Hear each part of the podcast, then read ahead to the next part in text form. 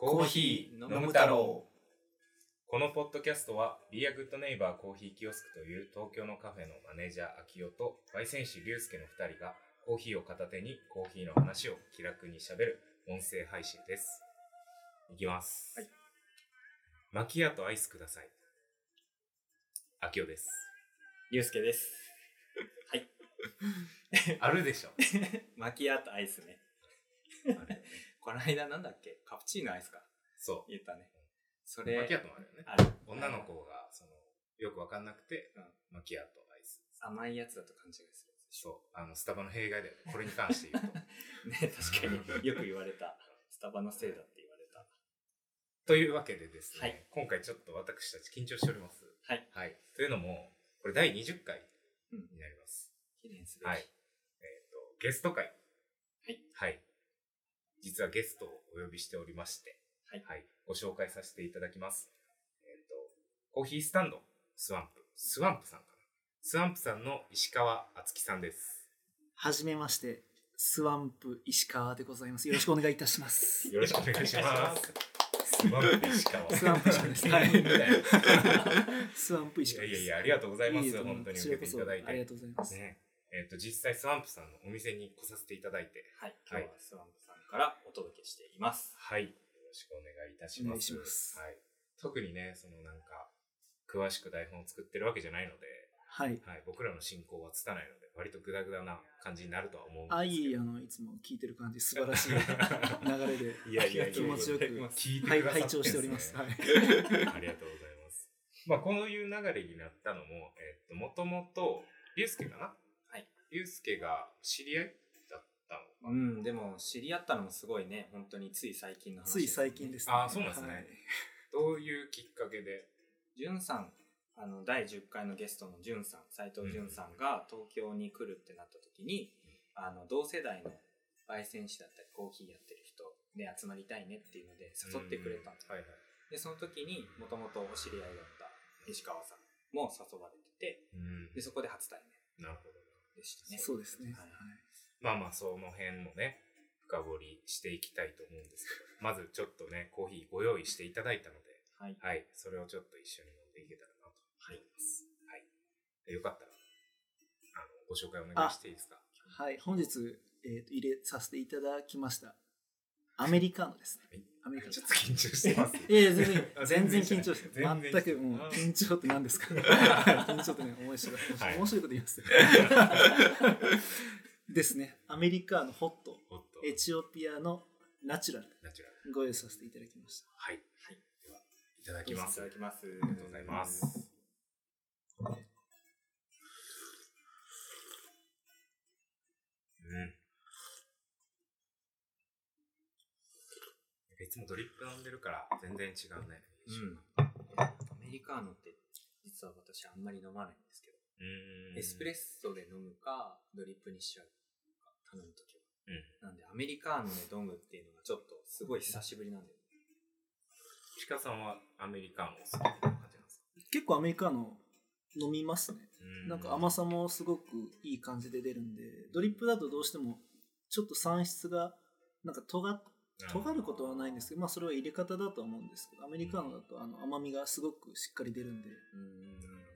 寒い日とかにはアメリカーノ頼むことが多いです美味しいですね。いいですね。美味しい。ちなみに、あの、ここのエスプレッソだったりとか、ラテとかアメリカーノっていうのは、いつもエチオピアのナチュラルなんですか？いええー、とカフェラテとかに使うエスプレッソはミルクに合いやすいようなブレンドをあ使ってます。はいあとエスプレッソと、えーアメリカーノとロングブラックは、まあ、ブレンドも選べますし、えー、とシングルオリジンでエチオピアとかコロンビアとかあうん。のフィルターで出してるやつは全部選べます、あ、そうなんですね。そう一番初めに俺がそのここ来た時に、なんかそのメニューを見てたら、うん。はい、べらぼうに詳しく話してくれて、めっちゃコーヒー好きやんこの人と思って。でしたっけ？そうそうなんあです覚えてない。その後にはい。な名乗ってくださったんでした？あそうですだ。うんみたいな感じで言ってたら、えっと一応このコーヒーのねメニューとかうんあって、もう本当にそのメニュー表にも結構文章とか詳しく書いてくれてんねんけど、うんそれの3倍ぐらいのあ喋り倒してましたね。パパワーで。へー。おーすごいすごいすごいっつってだからもう途中 2, 2個目ぐらいのやつを頼もうと思ってんけどおおめっちゃ好きこの人コーヒーと思って 最後まで聞いとこうみたいな。そうだったかもしれないですそうそうえなんか別にどのお客さんにも全部こ一応全部伝えるようにはしてます。ねすごい。はい。あのなんていうのかな。まあ丁寧に説明した方がやっぱ付加価値にもなるかなっていうのも思いますし、なんかそれを聞いてなんかいつも頼まないコーヒーを頼むっていう人も多かったりするんでう、あーなるほどね。そのあたりはなんかこう新しい扉を開くあの、まあ、一歩としてうんいいかなという感じでちゃんと丁寧に説明をしてあとまあ暇なんで。いやいやいや暇なんで説明できます。いやいやいや。はい、これ忙しかったらできないです。いやてか忙しい時やってないです。まあ確かにねそのなんか石川さんというかそのねバリスタの方からのコメントでどこが金銭に触れるかわかんないですもんね。あそうですね。キーワードどっかがあ美味しそうってなって全然違っても頼むみたいなのあるもんね実際なんかでもここのメニューの文章ももともと面白いから読むだけでも結構面白い。あだっけな、グアテマラかななんか、少し疲れた時にどこまでも優しいグアテマラに身を委ねるのもいいかもしれません。あまり深く考えなくてもいいと思うのですっていう説明。あーまあその味じゃないところの部分ねそう、僕これ結構好きで、こういう説明の仕方そういえば最近してないな。うんどういう味でとかそうそうそう。ね。なんかコーヒーちょっと固く考えてしまってたなみたいなのちょっとこの文章で思い出した。確皆さんそさん知ってますかね？かに。どこにあるかとか。西新宿西新って言われて宿ますよね。はい。7丁目。西新宿な七西はい新宿に7まである。っていう8丁目。8丁目までありますか？確か8まであはいる、8丁目。新宿の中の西の8丁目。なあここは7丁目。あはいここは8丁目まであります。あえっと何月オープン？8月22日ですね。で今日収録がこれ日言っても大丈夫、大丈夫です大丈夫です。12月22日で今日であの4ヶ月。そのなんか。4ヶ月のこれありがとうございますおかげさまで もう4ヶ月なん4ヶですね。月です、はい。なんかそれこそ龍介にその近くに、うん。まあ、僕らの焙煎所が仙台屋なので近いんですけど近くになんかあのコーヒー屋さんできたよみたいなのを聞いてすごい最近のイメージなんですけど早いですね。もう4ヶ月ですよ。はい。本当にあっという間ですね、結構隠れ家みたいなところでお家とかも割と多くてね。ねここにまさかあると思って最初来た時思いあました。あですよね。でみんなそう思うんいます、この間その夕方3時4時ぐらいに行ったんですけどぬるぬるってお客さんが来て結構いい感じで。うんうんうん結構ぬるぬるしたお客さん多いかもしれない。で すそういういい粘土じゃなくてあその入ってくる頻度。あ頻度が。粘土じゃなくて。頻度ですね年度もちょっとぬるぬるあしてる感じはいやいい意味でですよ。語弊があるし。いい意味でぬるぬるしている。ちょっと30超えた男3人でそういうちょっとなんか下手なのかみたいなところも入りながらね。でも朝来たけど僕は。あはいはい朝もなんかこうぬるってた。ぬるっと。なんかこぬるってう途切れない感じ。あそうそうそうそうそう。朝はでも比較的あのパリッとしてます。ああパリッとしてる。んや4時以降結構ぬるっとしてます。ね朝はパリッと朝夜はぬるっと。はい。スワンプです。あれ行きたなる？どうしよう？全部全部切ります？全部切りましょういやいやいやいや。そうなんですね。いやすごい。大きさもねすごい好きな大きさなんですよねうん。ちょうどいい。うん本当にコンパクトにいろいろ収まってて、なんか、まあ器具の選定もそうだし、石川さんの好きなものもあって、うんみたいなね。なんか本当に全部ちょうどいい空間が入った時。ありがとうございますありがとうございますままあ、ぜひ行ってみてください、スワンプさん。ね、来たらなんかすごく一番わかるのかっていう聞くよりね、いや、もう行った方がいいかもしれない。ただね、僕、あの、来た時に入り口の扉で指挟みました。マジっすか？それ、その時、様子に見せてなかったでしたっけ？いや、いやってなって、なってはいあの端っこに女性座ってたんですよ、ねあはいその時。女性と目が合って。ってやりました。扉いいっすよね。でも本当にうん。いや、もう本当に来てみたらわかるって感じですね。ちょっと来ないとわからない。うん。いや、本当に本当に。ここってもともと何だったとかあるんですか？もともとは、いや、多分おそらくは住居ああの、築50年のレンゲ荘っていうアパートのうんはいはいはい。一室なんで。ただ、その後は倉庫とかあにほぼ使われてたみたいで、ここもう3、4年はずっとシャッターみたいなのが降りてて。な、何の部屋だったのかはわからないと、近隣の方はおっしゃってました。まあ、ここね、いや、偏僻な場所って言うとあれなんですけど、もうなんかここで開くことになったみたいなのもちょっと聞いていきたいですあ。ね。え、なんでここだったのねか、すごい気になります。まあ、まず、その石川さん、年齢がすごい近いんですよね。あ、そうですね。ね僕と一緒でしたあ、同い年。へ平成元年。平成元年まで。はい。で、竜介が一個下で、平成2年です。だから同年代で、コーヒーはずっとされてた感じですか？そうですね。学生時代にスターバックスさんでコーヒーに出会ってからスタバ。はい。その後はもう、えっ、と、ポール・バセットにアルバイトで入社してるんで、もうずっとコーヒーを13年ぐらいですかね、やっ13年。はい。関わってきたという感じはありますね。ポール・バセット、ジュンさんもポール・バセット、そこで知り合われたんですか？そうですね、ほぼ同期ぐらいあ、そう。僕の1年後ぐらいかな、入ってきたのは。い。ただまあ、あの、店舗が違ったんで、僕は新宿店で、彼は渋谷店だったんで、まあ、すごい一緒に働いたかって言われるとそうではないですけど、でもまあ、出会ってます。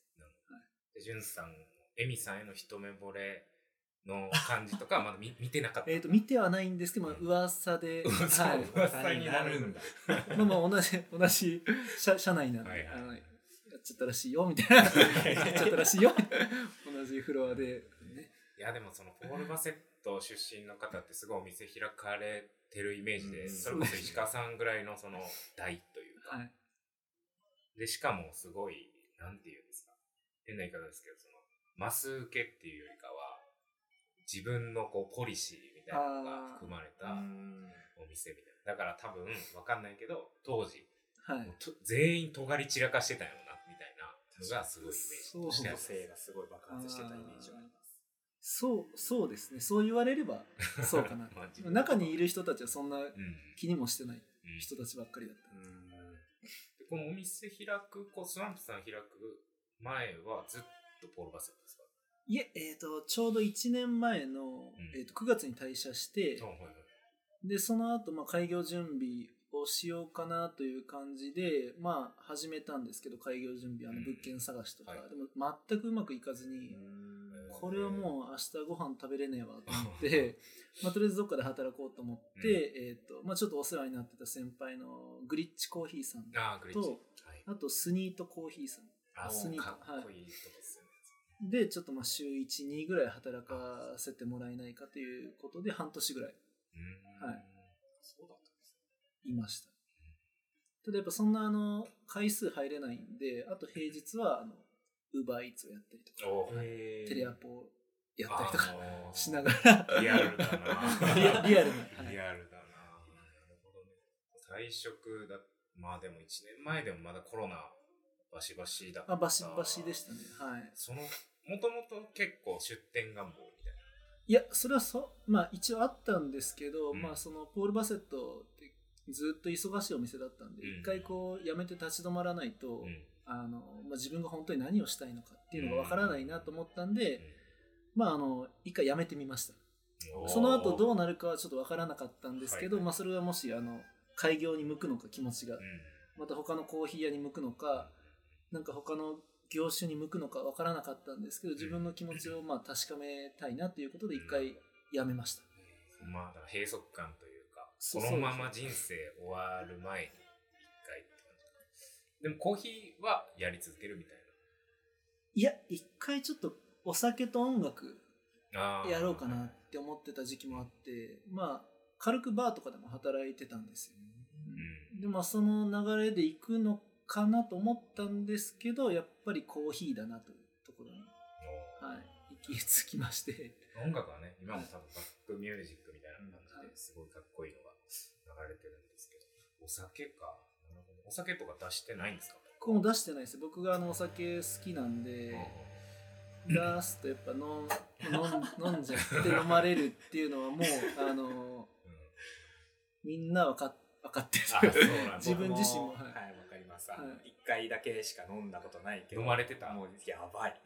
そうなんや。あのえその量を飲むっていうこと？量もそうだしあの何？楽しくなっちゃう？楽しくなっちゃう。楽しくなっちゃってもう飲んじゃって飲まれちゃってもう終わるっていうのはもう目に見えて自分でも自覚してるんで。そうなんや。なんかその、はい。やっぱりコーヒーだっていうとこちょっと深掘りしようかなと思ったけど 飲まれちゃうからコーヒーにしたってだけのまあ、話、それも一つあります、はい、愉快な夜でしたよ。いや面白いね。面白いね。なるほどね。でまあ一度やめて。そうです。ね、でまあだからその時まあある程度のこう貯金というかまあいけるだろうぐらいの。えーっとまあ、うん、そうですね。ある程度は貯金もしながらただ実際箱が決まってないんで決まっあ物件が決まって全くのなかった。状態ですか？はい、全くの状態だったんで、その貯金が果たしてどこまで有効なのかどうかも分からず、はいはいうん。まあ、とりあえずでも物件決めないことにはうん。何も動き出さないっていうことで、うん。もうひたすら昨年のいや9月に辞めて11月ぐらいからひたすら物件探しうん。をしてましたね。でここに至った経緯はこの辺で探してたみたいな感じですか？いいあの本当都内中もうありとあらゆるところを探してまして、あーそうだったんですはいまあ、多分物件をこう開業にあたって探してる人って、まあ、いっぱいいると思うんですけど、場所を絞ると、うん。なかなかこう物件って出てこないんですよ。結構リアルなこれためになるぞ、一回その物件を見て、えー、とそこがまあなんとなく土地勘がある場所とか、でそこに出向いてその街のこうバイブス的なものを感じ取って、それが良かったら決めるっていう流れの方がもしかしたらいいのかなっていうことで僕はあのうん。物件選考でひたすら都内中は探してました。なるほどね。だからふるいの網目を結構大きめから設定していかないと。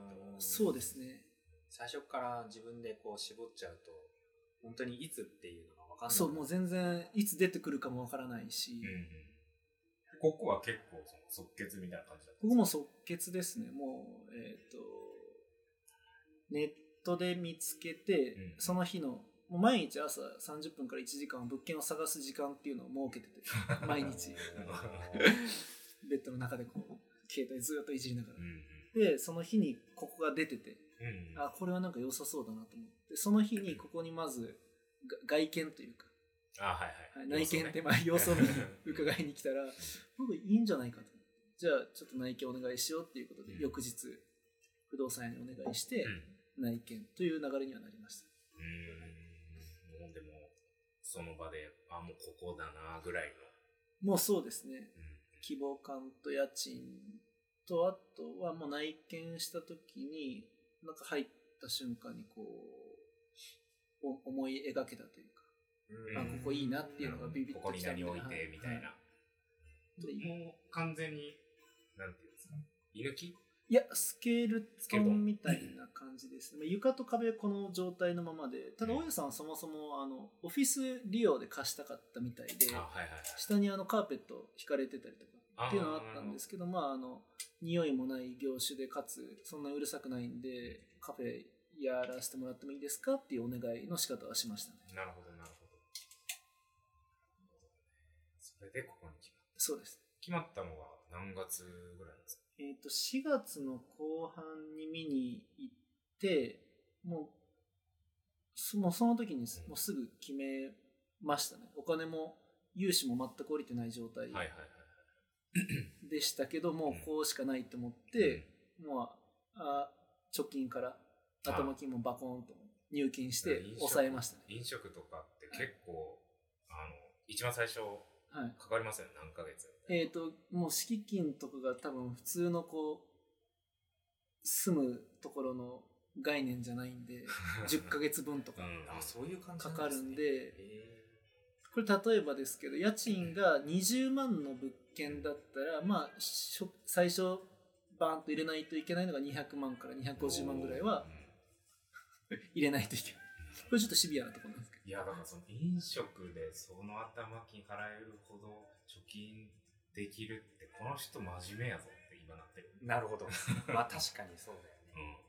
僕らのコーヒー屋の感覚でね、うんうんいや、おっしゃる通りです。真面目なんですよ。聞いてる人測りかねてる。どう実際どういうどうなん人どう酒癖悪いし、あれだけど真面目って言ってるのどっちなんだろう。来てみてからの。お楽しみです。なるほどね。とりあえず行ったけど。で、5月から8月オープンでしたっけ？はそうです、8月。?2 ヶで月、3ヶ月で。で、やっぱ案の定、あの、お金を借りるところで苦戦しまして、ああ、やっぱりその飲食だと、その銀行だ銀行ですね。僕はこ国庫ですね。日本政策金融公庫さん様にはい。お願いをしに行きまして、やっぱ何回かこう、調整というか、え事業計画書をこう出しー、てうん。うん。詰めたりとかしながら、うん。そんなすぐ借りれるもんじゃないんで、ああ、そうはこういうふうに、まあ、まずはその見積もりも出さないといけないんで、うん機械の見積もり、だ。はいはいはい。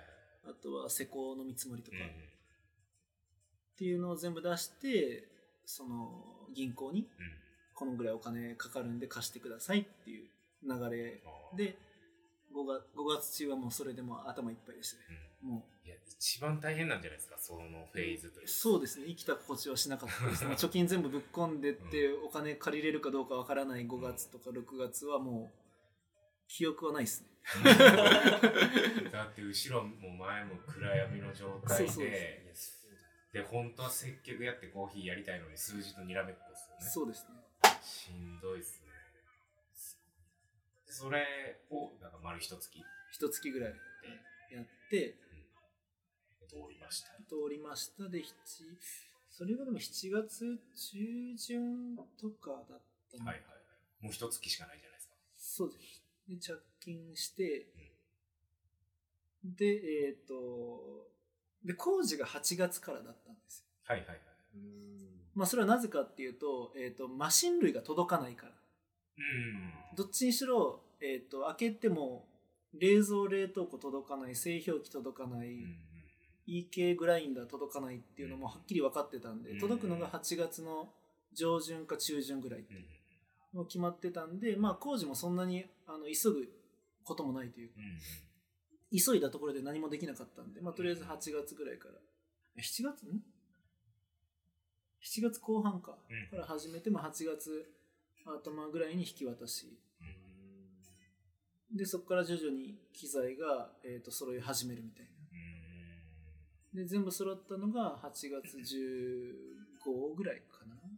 はいはい。で、その後保健所来てもらって、OK がもう20日手前ぐらい。うん。まあでも結局飲食ってバタバタしてギリギリになりますよね。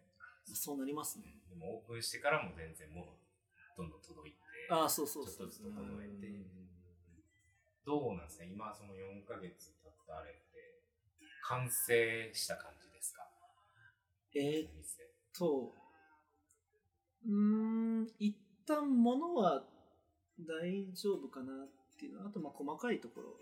うんうん、なんか開け、開けてみて最初、椅子置いてなかったんですよ。うん。実ははい実は椅子。この本棚っぽいのが、えーっと、まあ4つ最初あってはいはい、普通に。で、椅子も何もなくてう、んスタンディングで行こうかなと思ってたうん最初はうん。うんしたら意外、スタンディングでこの空間だとうん結構圧迫感が生まれる、うん。生まれたんですよ高さがあるからそうですね。天井もそんな、もともと住居ですそうですね。確かに。で座ってもらった方がなんかみんなこうリラックスできるなって思ったんで、うんその後に椅子をだから123456789脚ぐらいうん 入れてみました、なるほど。はいこもまあ急遽って感じだから、まあ、バランス考えて、そうですねまあ変わるかもしれないし、みたいな。お店は、えっ、と、一人でされてる？もう完全に一人ですね。完全に一人、はいコーヒー豆は？コーヒー豆は、えっ、と、親友である、あの、ゆふさんという方から、うん。ゆふさんという方に焼いてもらってます。ユッさんっていう方は、普通に別のフリーという感じなの？まあ、あの、すごくこう、変わった感じなんですけど、フリーランスの焙煎師。なかなか聞かないですよフリーランスの、はい、はいあの、そう、フリーランスの焙煎師のゆふくん、ゆふさんっていう方が、まあ、もう10年来のうん。同い年で、はいはい。まあ、親友でいたんで、うん。あこれはもう使ってやろううんと 捕まえて。豆焼い焼いてください。あ、じゃあ、ここに所属って感じじゃないんだ。フリーランス。フリーランス。あのうちのスタッフではないです、えー。はい、全くちゃ否定する。うちのスタッフではないです結構みんななんか「ゆふさんは何曜日立ってるんですか?」って聞かれることある、立ってないです。立ってないです。スタッフじゃないから。スタッフじゃないから。絶対入れないんですか？いえ実はあの週1あの入らないって聞いたんですよ。お願いしたことあるんであちゃんと。であもう入ってくれそうだなって僕思ってお願いしたら全力で嫌だって言われたんで。だってゆふさん今ドラッグストアで働いてますよ。ドラッグストアでも働いてますですよね。はいそう焙煎士がドラッグストアで働いてるうん、なんかカオスだよね。もうフリーランスの焙煎士から入ってけえへんね。なんか情報、他の情報が。あの学校の先生もやってますはい。はい学校で焙煎の授業を教えたりもしてますし学校で、あ、学校、あ、びっくりした。なんか学校って言われたから、普通の学童保育みたあいな。いや そういうそのそういうボランティア的なのではなくてあのちゃんとしたはい栄養専門学校とかそうそういうところで あの焙煎の先生としてちゃんとやってますうーん。なるほどね。そういう働き方もあるんですねいろんな働き方がありますね面白いな。なるほど。そういう感じで大変ないろんなこ、まあ、ここでね、全部ね、き聞いちゃうと、何時間にもなっちゃう。うんすごいざっくばらんに聞きますけど、まあ、4ヶ月どうですか？楽しかったですか？いや楽しかったです。楽しか最初1ヶ月半は本当にもう記憶ないっすね。なんかな？えーそれは忙しくて。いやなんか 何やってたの？なんか台風の日にお客さん来ないなと思いながらぼーっと外をな眺めてたみたいな記憶はあありますけどあとはもうなんかずっと必死にいろいろと考えてたりしたような。何してたんだろう最初1ヶ月半ぐらいって感じですね基本的にだってこういうそのね1店舗だけの個人のお店とかってやっぱりそのチェーン店とかに比べるとその宣伝力というかないわけじゃないですか。リリースみたいなのもね、メディアとかもないわけなんで、まあ個人でインスタグラムだったりとか、はい。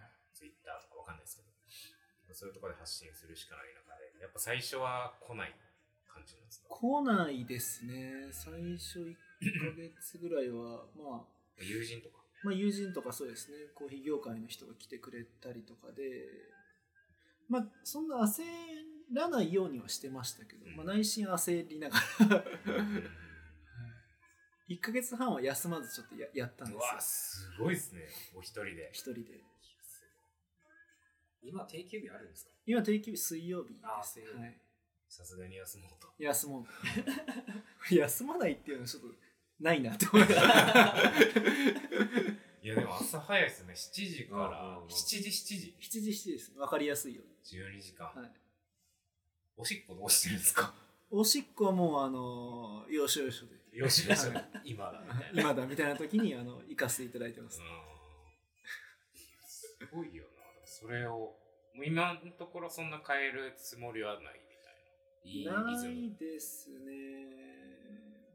今のところはないかな。すごいな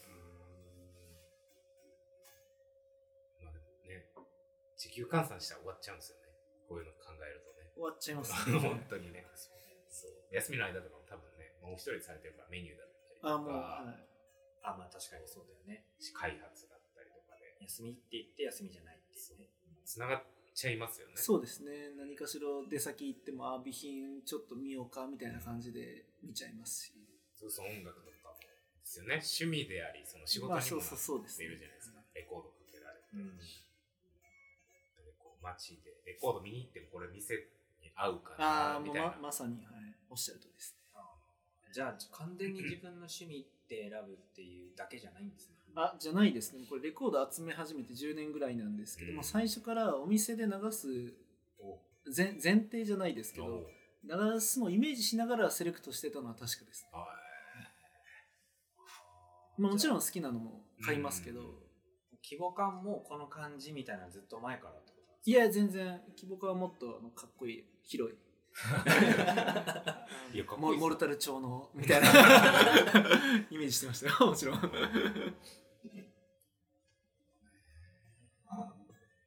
じゃあお休み、週一の休みは今何されてるんですか？なんかまともに休んだっていう記憶はもう2日間ぐらいしかないですね。始まって。はい。あとはまあそのなんか来てくれてたお店の方にまあ先輩とかに挨拶しに行ったりとか、うん。まあいろいろやっぱ一人でお店やってると自分のコーヒーって美味しいのか美味しくないのかどういうまあ位置なのかって分からなくなるんで、やっぱ休みの日はどうしてもやっぱコーヒー屋行っちゃいますね。うわ、すごいな。俺ら、そうね絶対行っちゃいますね。うん、お便りで。いや僕もあの勤め人だった時は絶対行かない派だったんです 絶対に行かないぐらいのでももう今行っちゃいますね。一人っていうのがでかいのかな。いやでかいと思います。基準みたいなのがなくなっちゃう。そうなくなっちゃうから怖いんですよ。うん。なるほどね。えななんかコーヒーってやっぱその嗜好品じゃないですか、はい。そこで美味しいってやっぱ人によって変わるしトレンドも変わるしそうそうですね。お店のそのテイストとかも違うから東京なんて特にたくさんあるじゃないですか、はい。その中での位置づけみたいななんか常に意識してないと確かになんかよくわかんなくなります。いや分かんなくなりますね。なんかこの豆が流行ってるのかなるほどみたいな。これこういう風に打ち出してるのかなるほどみたいな感じで,、で実際美味しいなとか。うん。全然うちよりいいじゃんとか思いながら。っうん。ていう感じはありますね。まあ、意固地とかになっちゃうからね、多分一人でせえっていう感じになっちゃうのかね。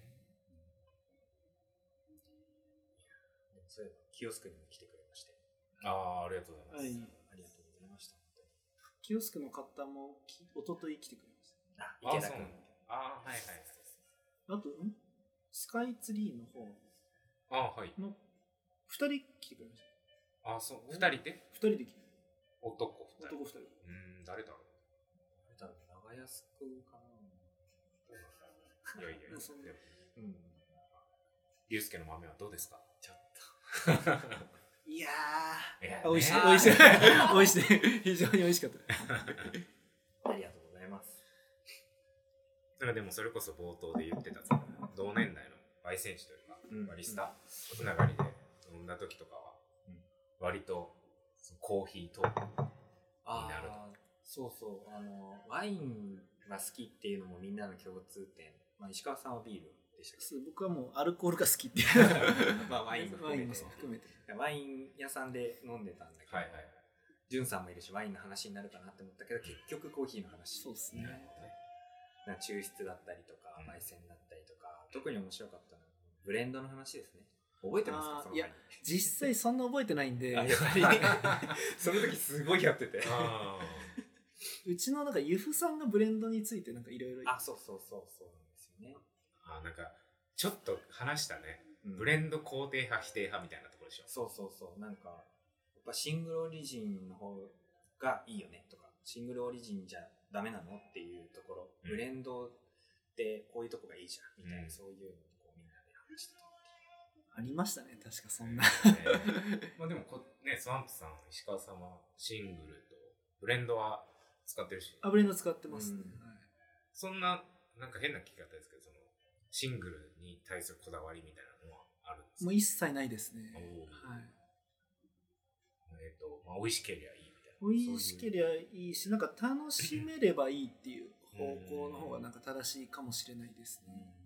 じゃあそれこそその豆は、まあ、うちで言うと龍介がもうどの生豆を仕入れるかどういう焼き方をするかっていうのを完全に決めてるんですけど全部。はい、そうです。すごいっすそうそうそうまあ、その価格帯とかはまあ相談してみたいな感じなんですけど、タイミングとか。スワンプさんの場合は、そのユフさんと石川さんの関係性的にその豆のチョイスってどういう感じで？生豆のチョイスは、えー、と2人で一緒にしてますね、うん。で僕が生豆を全部最初買う買います、はいはい。でまあなんか焙煎委託みたいな感じになるんですよ。なるほど。はい。うん生豆は僕が所有してて、この豆をこういう感じで焼いてくださいって言ってゆうふくんにその焙煎してくれた量を払うみたいな。うーん。なるほどね。はい。そのどなんかすごいふわっとした質問ですけど、はい。どういう豆を選ぶとか、どういいうその焙煎がうちの好みとかあったりするんですか？まあ基本的にはやっぱりスタンダードなところを、うん。まあ、置きたい。まず最初は自分でもやらないといけないなっていうのがあって、まあ、エチオピアでいうところのまあ本当に分かりやすいナチュラルとかウォッシュドとか、あとまあ中南米のウォッシュとバランスがいいやつをまず置いて、うん。それをなんか2人でこうある程度いいところまで焙煎したりとか、で2人ですり合わせしてでかつ、えー、と僕自身が抽出でそれを表現できたらある程度できたら、まあ、もしかしたら高級な豆を入れたりとかっていうこともあるかもしれないんですけどまずはそのスタンダードと言われているところを 自分たちである程度あの美味しくうん育てられたらっていうところはあります。なるほどね。そうやって考えてる？うん、考えてるよ。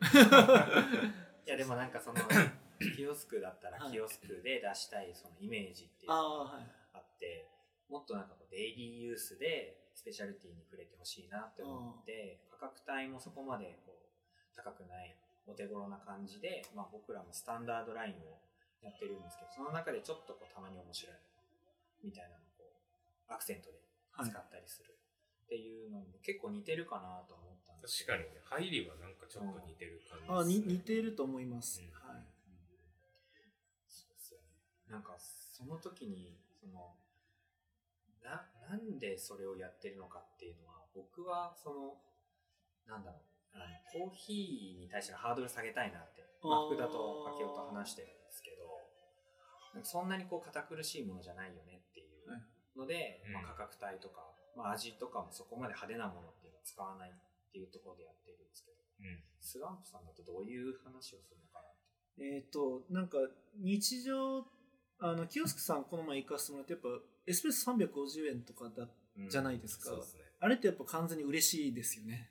うんあの、消費者からしうんて。で、まあ、うちも、あの、そういう手手法というか、あの、パイを広げるというか、うんなんかたくさん来てもらうために、その、求めやすい価格帯にするっていうのもいろいろ考えたりはしたんですけど、うんうん、なんかまたちょっと僕は違ってコーヒーって楽しいんだよっていうところがうちの店のなんかある種コンセプトになってるんですよ。だからそのなんだろうアメリカの豆が選べたりとか。例えば同じ、えー、とエチオピアうん。でもハンドドリップで入れるうん。場合あとアメリカーノで入れる場合。っうん。ていうふうで味って変わってくるじゃないですか、はい。そこの違いを楽しんでもらうっていうのも一つ提案としてできればなでこの箱の大きさとこのキャパとうん。このぐらいの来店数だったらうん。それがなんかこう丁寧に伝えられるかなっていうのは思ってます。なるほど、はい。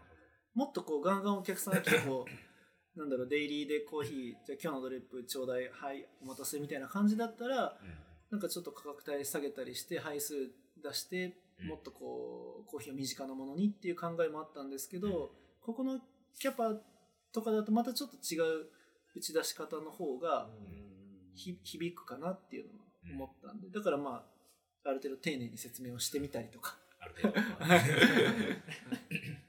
いや、でも、なんかさらっとこうね、どういうコンセプトじゃないけど、っていうのを話してくれたけど、これ多分めちゃくちゃ考えた末のですよね。価格だったりとか、メニューだったりとか。そううーんどうだそれこそポール・バセットでのその、はいあの働いてた経験とかっていうのが大人になったりとか、あと他の方がそこから独立して開けたりとか、それが見たりするじゃないですか。そのコーヒーいくらだったり、こういうコーヒー出してるみたいな。そういうのが、こう石川さんの中ですごいたくさん、きっと僕らより13、13年って言いましたっけ？13年ぐらいです。その中ですごい膨大な量があるのかなって思うと、そこから全部そぎ落としてるっていうのがなんかあるのかなっていうふうに。そうですね。やっぱポール・バセットだけで学んだことって、やっぱりその胃の中の蛙じゃないですけど、うんうんエスプレッソをこう安定してうん落とすっていうテクニックは多分あそこでしか磨けなかったものなんですけど、その後本当にグリッチコーヒーさんとかスニートさんで働かせてもらった時に、もうめちゃくちゃ勉強になりましたね。えもうー本当に ちょっとあのとんでもない。ね聞いてくれてる感じでそのなんかオペッカみたいなノリで言ってるけど 絶対聞いてくれてへんよな。グリッチの人とスミートさそう、聞いてくれたらいいな。ん、うん、グリッチコーヒーさんとかスニートコーヒーさん、めちゃくちゃ勉強になりましたね。マジでもう、あの半年なかったら、多分本当にもう今の自分ないなっていうぐらい、いろんな意味でもメニュー構成だったり、どういうのがやっぱお客様に響くのかっていうところ。っていうのは、やっぱり勉強になりましたね。なんか自分たちがこうしたいから、うん。こういうメニュー構成にするんじゃなくて、こうすると響くんだっていう。うんで、こうしても響かないんだっていうのもたくさん経験させてうんもらったんで。そのなんかけ結果がこの一旦メニューに現れてはいる。なんかそのすっごいその日本のそのカフェを3ジャンルぐらいに分けるとスニートさんグリッチポール・バセットって一緒になるんだけどあなんか5個6個にするとまた全然分岐していくじゃないですすか。だから意外と同じような全然違う考え方だと思ってるんですよね。うんうん。スニートさんとかって結構ね、あの、まあ、インスタの投稿だったりとか、まあ、店主さんの雰囲気とかって割とスンとしてるのかなって思ったら、だいぶコミュニティうんうんで、その、大きい数もね、その、あの、よく出てくる、投稿とか出てくる。あれも絶対その、会コミュニケーションが生まれるようなっていうのがあるし、っていうね。確かで、グリッチさんは割とそのかっこよさに振り切ってると思うんだけど、けど、あの、パフォーマンスっていうのも絶対大事にしてる。に。働いてるスタッフがまずかっこいいっていう姿とか、ドリップしてるところを見てっていう配置だったりとか、まあ、並んでる豆の種類だったりとか、もう全部がもう、なんか、なんだ計算されててる、そうですね。収めた時はすごいよね。すごいよね。まあ、だからそれのハイブリッド。まあ、この箱でできる、その、最大、なんだこ公約数的な、うんうん。いいまあいいとこね。自分が好きなところと自分ができるそうできるところを収めたっていうのはありますね。まあまあ、年末、年末年始もされるんですか？年末年始もやりますね。えっと水曜だけ休みで、あとはもう何も変わらず7時7時で。すごい。何にも変わ変えませんいいなぁお実家とかどこですか？ご実家はあの香川県ですね。香川 あ県。うどん県です。うどん県ね。お実家とか帰らない。ご実家には、えっ、と、あ、1月の後半にちょっと親友の結婚式があるんで、そこでちょっと帰ろうかな。来年。まあどうですか？その、き軌道というか、あの、いいリズムになってきた感じですか？うーん、そうですね。なんかお店が軌道に乗ってるとかそういうのより、あの、一日の何か日記一遊はしなくなったかなっていうところでの、あの、自分の内面的な 心の軌道は精神ね精神的なところは少しこう落ち着いてきたかなっていうのはありますね。はいはいはいこっからだからもう、ちょっとずつこう自分のしたいことを、そうそうですねはいですよね。プラスアルファでどんどんこうやっていければいいかな。うん。まあじゃあ、来年はももっと面白くなる。もっと面白くしたいなというのはあります。それもお客さん次第ですね。うんうんはい、どんな人がこうこの後今後定着してくれ通ってくれるのかとかでその人のためにはどうしてどうしたらいいのかっていうのを考えながら徐々に変えていきたいなっていうのはあります。うーんこう、それこそ近所に住んでたら全然行きたいなって思いますけど、常連さんみたいなのはやっぱりちょっとずつ増えてきてそうですね、少しずつ、あの、うんついてきてくださってる。本当に嬉しいです。本当に嬉しいです。いや、ちょっとなんか変な顔してるからな。いやいや、本当に嬉しい。涙流れてます。涙 見えません？涙な流れてないです。ないヘラヘラしてます。ヘラヘラしておかしいな。涙です。そうなんですね。いや、なんかやっぱり、そのコーヒーに、ジュンさんもそうだし、リュウスケもそうだし、石川さんもそうだけど、コーヒーに真剣に向き合った人って、ある一定超えると、一周して、お客さんのためにみたいになりますよね。そうですね。なんかその、自分のやりたいことみたいな、うん俺の技術を見ろ、味わえみたいなのって、絶対最初の方ってあるじゃないですか。そうですね。あるタイプの人が多いかもしれないですね。もともとそんななかった僕あんまないタイプなんですよね。えでもみんなあの抽出上手っていうそのそうなんや。飲みに行ったら分かるみたいな。うん。いや、美味しいです、美味しいです。そうだからそういうイメージなんですよ。そのめっちゃやってたっていうその技術。いや、技術はそんな、だからまあ、あある程度安定してうん。入れることができるっていうぐらいだと思ってます。大きく外さないあはい。ように頑張ってるっていう感じですね。でそんなそのコーヒーの技術というか、はテクニック例えばそのラテアート好きな人とかって、はい。多分ラテアートをやるのが楽しいからバリスタやってるみたいな。でそのコーヒーバリスタやってるお店を開くぐらい、コーヒーに向き合いたいっていうのはそのバリスタという職業のどの部分が一番好きなんですか？バリスタのまあ職業としては、まあ、なんかお店開けてみてすごい、うん、やっぱ自分のコーヒーを目当てで来てくれるなんだろう、ううん、バリスタもうそれしかやったことないんで、ん いやいや。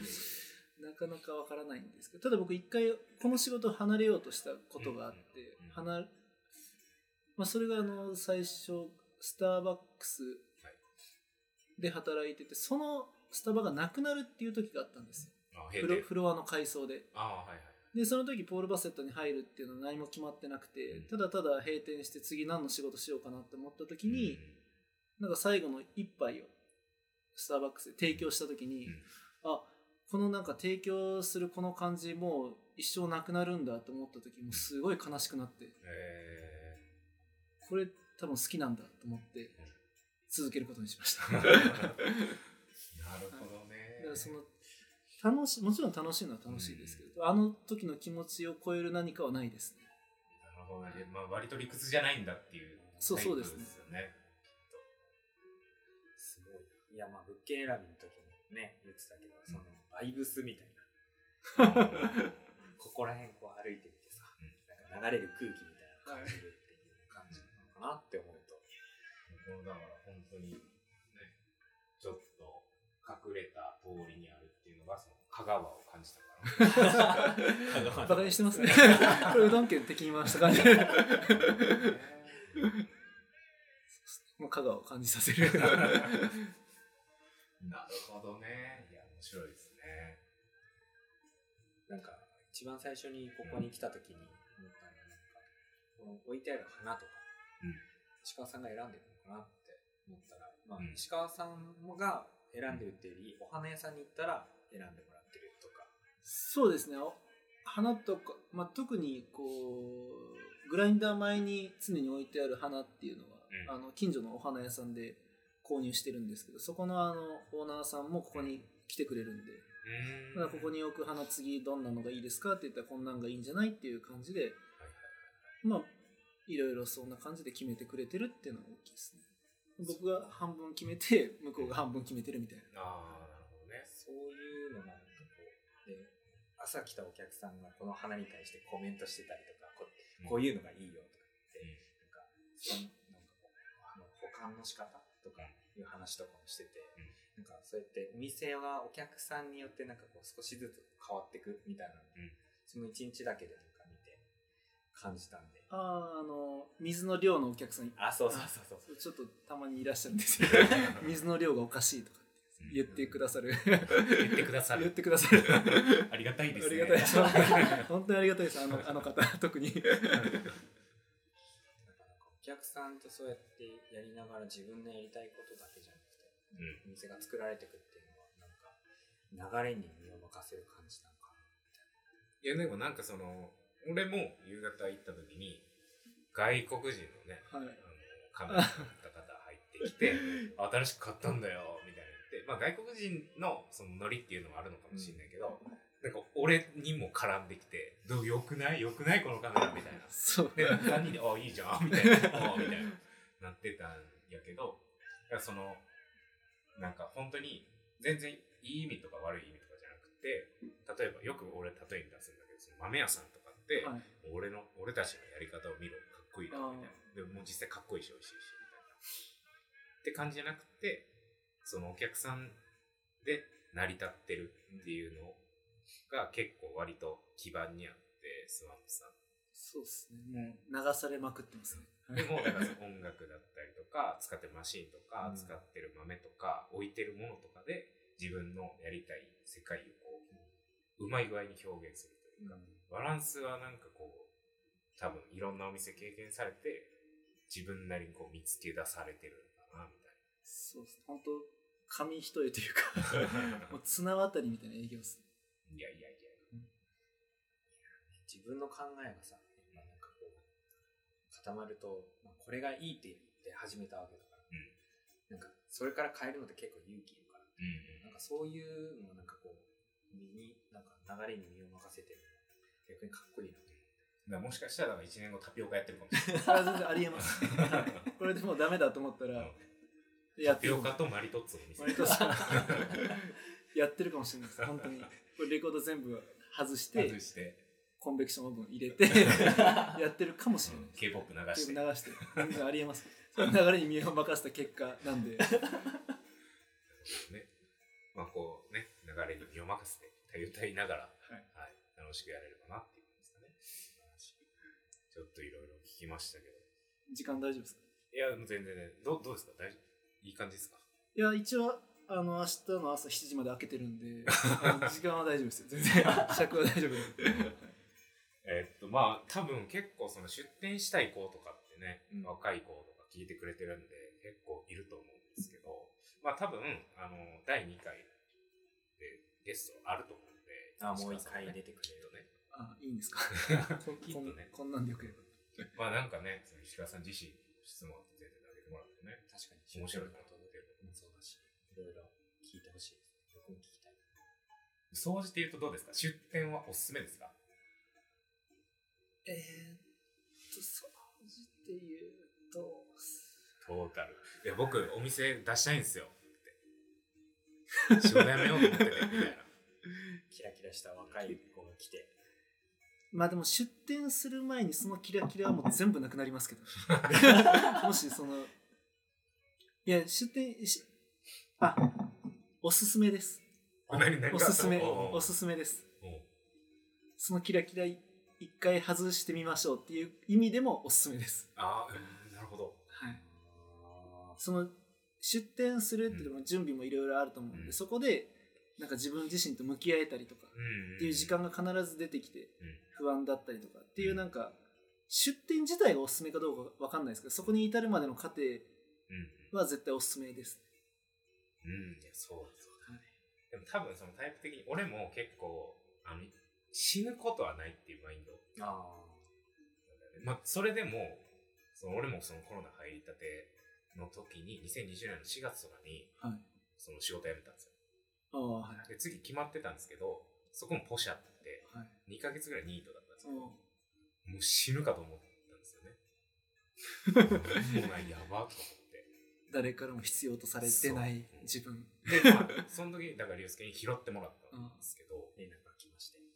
あ、もともとあれですね、スターバックスで知り合った。ででも、あの、でもどっかでは、まあ死ぬことはないかな、みたいな。だからそういう多分マインドだああ、と思うんでもすごい大事です。うん。それがない人にとっては本当に怖いことだよね、出出店は怖いと思いますね、特にギャンブルギャじゃないですか。ンギャンブルですよ、完全に。これ聞いて、そのキラキラを取り外すために自分に向き合うために、やればって突き放されたら出す。そうだな。うーん。僕が聞きたかったのはそれあの僕らはやっぱり企業で働いてるので、ある意味守られたところで働いてて出店するってなった時にこの守られた環境を捨ててやるってなった時になんかなんでそこまで強い思いになるんだろうなっていうそのなんかやりたいっていうだけだとなんかこうやっぱり進まない気がするんですよね。なんかそういうのがあるから何がこうそこまで出店に いや、多分ね、そう本当に、あの、ここ割と価値観の違いかもしれないな。もう出したいから出すんだけど、みたいな多分感じだと思うんですよね。いや、いや、違うんだ。このポール・バセットの人たちってみんな出店してるじゃないですか。うん。みんな悔しいんですよ。お負けたくないから出すんですよ。はあ多分ですね。みんな本石当僕もやっぱり後輩とかがみんなお店出してって先輩もお店どんどん拡大してって、で自分何もできてないじゃんって。めちゃくちゃ悔しかったんで、はいはい。それが多分結構みんなうん。それってモチベーションになってたと思うんですよ。うんうん。だから劣等感とかじゃなくて、れそうモチベーションに転化できる人強いよ。でそうです。みんな本当になんかもうすごい人ばっかりなんで周り。そのうん。自分って何もできないじゃん。でもなんとかしてやろうっていう気持ちで出してる人が多いような気が わかんないですよ。なるほどね。僕はでもそうです。ちょっと悔しかった。確かにね。いや、焦りますよね。同期とかがどんどん成功していくっていうのは。うんちょっと最後にその質問ちょっと変えるんですけど、はい。出店したい人、はい。何したらいいです貯金です。か 即もう走と。貯金か。貯金です、いくらっすか？え、その石川さんがいくらしたとかじゃなくて、えー実際どのぐらいアバウトで言うと必要になってくるんですか？この規模感スワンプさん。この規模感で言うとまあトータル1000万はいらないですうん。はいだからそのこの規模感でいいんだったら1000万を借りれるうん頭金を貯金しないといけないうん。なるほどね。ほど1000それを万を貯金するっていうよりかは、そう1000万を借りるためのえっ、とまあ軍資金じゃないけど店金、うん。まあ貯金なんですけどそれをまず用意できるかどうか、はい。リアルすぎて、おおおはいみたいな感じになってる、多分聞いてる人。そのゆ夢があってうん。か企業開業したいんですって。じゃあ貯金通帳見せてって言ってパッと見せてう、ん。数十万しかないじゃんってなったらこれ無理だよって普通にもう言わざるを得ないですよ。うん。これ現実です。そういうなんかメニューどうしようとかどういうところに出したくてみたいなのはもう後からついてくると。あそうです、でその気持ちを見せろみたいなはいこと。ですよね、通帳見せ見せて。気持ちいいこの通帳と。い いやリアルだな。リアル。